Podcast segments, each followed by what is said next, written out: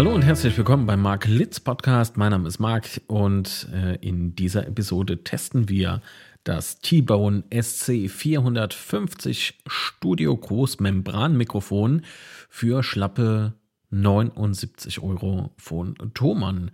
Ähm, das Ganze kommt einem jetzt vielleicht ein bisschen bekannt vor. Stimmt, nämlich vor drei bis vier Jahren habe ich äh, dieses Mikrofon schon einmal getestet für diesen Podcast. Allerdings gab es jetzt ein kleines technisches Problem. Deswegen dachte ich mir so, ey, komm, die Situation und die Chance nutzt du und legst deinen Podcast einfach nochmal neu auf. Deswegen ähm, auch nochmal dieser Test und bewusst nicht die alte Folge einfach nochmal hochgeladen, sondern es hat sich ja alles so ein bisschen noch äh, weiterentwickelt und gedreht und so weiter und so fort.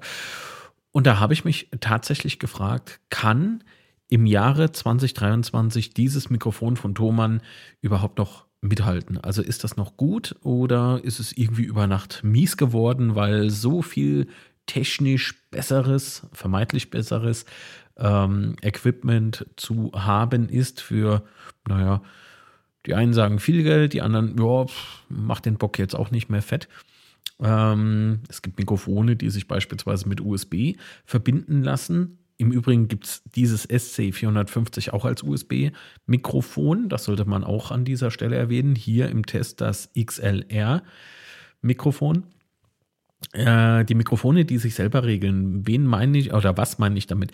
Beispielsweise von Shure gibt es ja das MV7, sehr bekannt äh, und auch beliebt, wenn man das so sieht, ne, mit XLR und eben USB-Schnittstelle, kostet aber auch dafür ein bisschen mehr, aber dazu an anderer Stelle mehr. Beziehungsweise die Stelle bleibt dieselbe, nur es wird wohl eine andere Episode werden. So.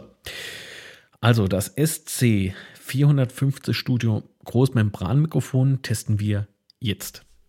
So klingt es also das T-Bone SC 450 Studio Großmembranmikrofon von Thomann in der XLR-Variante. Angestöpselt habe ich das Ganze, wie im Intro schon erwähnt, an meinem Shure MVI-Interface. Äh, das Sprachprofil ist jetzt flat, das heißt, es ist eins zu eins, wie beim Mikrofon eben eingestellt, ähm, liegen keine Presets drauf und in der Nachbearbeitung habe ich hier auch keine Filter oder irgendwie so einen Unfug drüber gelegt, keine Equalizer. Ähm, wichtig zu erwähnen, Richtcharakteristik ist Niere, selbstverständlich, und der Frequenzbereich alle, alle Neulinge jetzt so Frequenz was? Ähm, keine Bange, lernt man noch.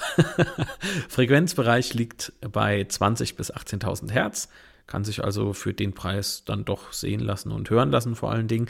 Es gibt einen externen Low-Cut-Filter, kann man direkt am Mikrofon einstellen, mittels Schieberegler, so würde ich das Ganze mal bezeichnen, aber eben auch einen minus 10 dB Patchschalter. Ähm, da fällt mir ein, dieses Mikrofon benötigt, weil Großmembranmikrofon, eine 48 Volt Phantomspeisung. Anschluss habe ich schon erwähnt. Äh, hier in diesem Falle ist es ein 3-Pin XLR. Das Ganze gibt es natürlich auch als USB-Variante. Die klingt nicht viel anders. Das, ähm, ich glaube, da muss man schon sehr audiophil unterwegs sein, da den Unterschied rauszuhören. Ich denke, für alle Neulinge ist das, äh, denke ich, doch ein ganz guter Einstieg, beispielsweise ins Thema Podcasting oder wenn man äh, äh, im Proberaum vielleicht den einen oder anderen Mitschnitt gestalten möchte. Das ist ganz cool. Ähm, besonders sehenswert ist aber auch das Köfferchen, das da mitkommt mit diesem Mikrofon. Das Mikrofon kommt also nicht in einem Luftpolsterumschlag oder sowas zu euch oder ihr holt es nicht ab, ne? sondern ein PVC. Case ist mit dabei und in diesem PVC-Case liegt noch eine kleine Überraschung mit drin. Richtig, äh, eine sogenannte Spinne. Ah! Nein, keine, äh, kein Insekt, sondern eine Mikrofonspinne, die äh, auch einen sehr hochwertigen Eindruck macht, finde ich. Ähm, sehr hochwertig hört sich jetzt sehr hochtrabend an. Äh, das Ganze möchte ich jetzt nur ein bisschen runterbrechen. Es ist ein stabiles Teil. So. ist ein stabiles Teil, erfüllt auch ebenfalls seinen Zweck, entkoppelt das Ganze so ein bisschen. Äh, was für so Fingertipps, ich tippe mal auf meinen Schreibtisch. Ich glaube, ganz leise hört man es, ähm, aber man hört jetzt nicht dieses hier. Ne? Das war jetzt eben direkt ans Mikrofon gekloppt. Ähm, also wenn das, wenn das äh, durchgängig so wäre, äh, dürfte man ja nebenbei nichts scrollen und so weiter und so fort. Also uh, uh, uh, immer ganz vorsichtig mit. Ähm, Thomann bewirbt dieses Mikrofon im Jahre 2023 als günstigen Allrounder und äh, dem kann ich nur zustimmen. Es ist ein Allrounder. Es ist äh, ganz wunderbar für Home Recordings, ähm, Podcasting, äh, Finde ich ein gelungener Einstieg, aber auch für Streamer kann ich mir den, äh, dieses Mikrofon sehr gut vorstellen. Ne? Also für Livestreams, äh, Let's Plays und so weiter und so fort, was es nicht alles gibt. Ähm, macht schon was her. Und ich finde eben, das Ganze äh, überzeugt mit äh, ja, einem robusten Gehäuse. Die, die Schalter für minus 10 dB und eben für den Low-Cut-Filter, die sind aus Plastik. Äh, muss man eben ein bisschen vorsichtig mit umgehen. Aber ansonsten finde ich das, also einwandfrei das Teil. Ist jeden Cent wert, möchte ich jetzt an der Stelle behaupten. Wie gesagt, zum Zeitpunkt dieser Aufnahme 79 Euro.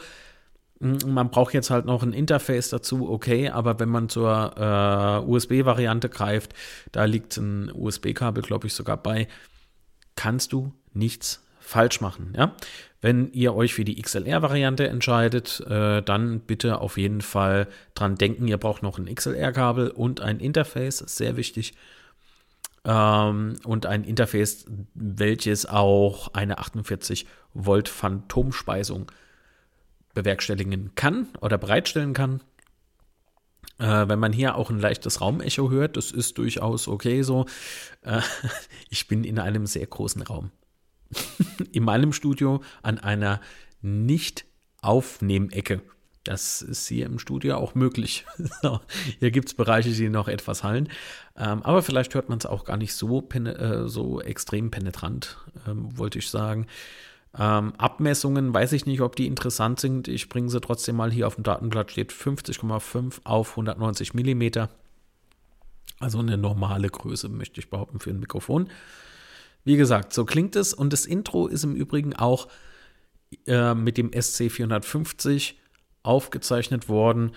Allerdings im Sprachprofil, also eben mit einem Equalizer drauf. Und genau dieser Equalizer ist jetzt auch wieder aktiv. Man hört den Unterschied, denke ich. Allerdings habe ich jetzt im Gegensatz zum Intro äh, mal die minus 10 dB aktiviert. Vielleicht bringt es denn noch mal so ein bisschen was. Äh, habe auch nun wieder, wie gesagt, eben das Sprachprofil hier eingestellt. Funktioniert für mich ganz wunderbar. Ist ein tolles Einsteigermikrofon. Ähm, aber auch für Fortgeschrittene, finde ich, die machen damit auch keinen Fehler. Ähm, Rauschverhalten konnte ich ehrlich gesagt kaum was wahrnehmen. Ja, einfach still. so, ganz wunderbar. Ähm, ich finde, die Verarbeitung sehr, sehr gut.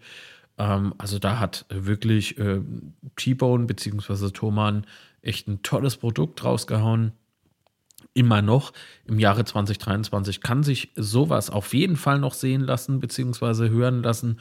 Und freue mich nun, ähm, wenn ihr noch dran seid und dem ein oder anderen Menschen diese Episode hier gefallen hat. Vielen lieben Dank dafür und äh, ich würde sagen, wir hören uns in der nächsten Episode kurz und schmerzlos. Bis dahin, tschüss. Also, dies ist also das Schuhe. Nein? äh, und habe das Schuhe. Nein, nein, nein. Also so klingt es, äh, dass äh, T-Bone SC450 jetzt mit eingeschaltetem minus 10 dB äh, Funktion äh, Dings. Äh, oh, ich finde, also ich kann mich eigentlich nur noch wiederholen. Minus. Oh Gott.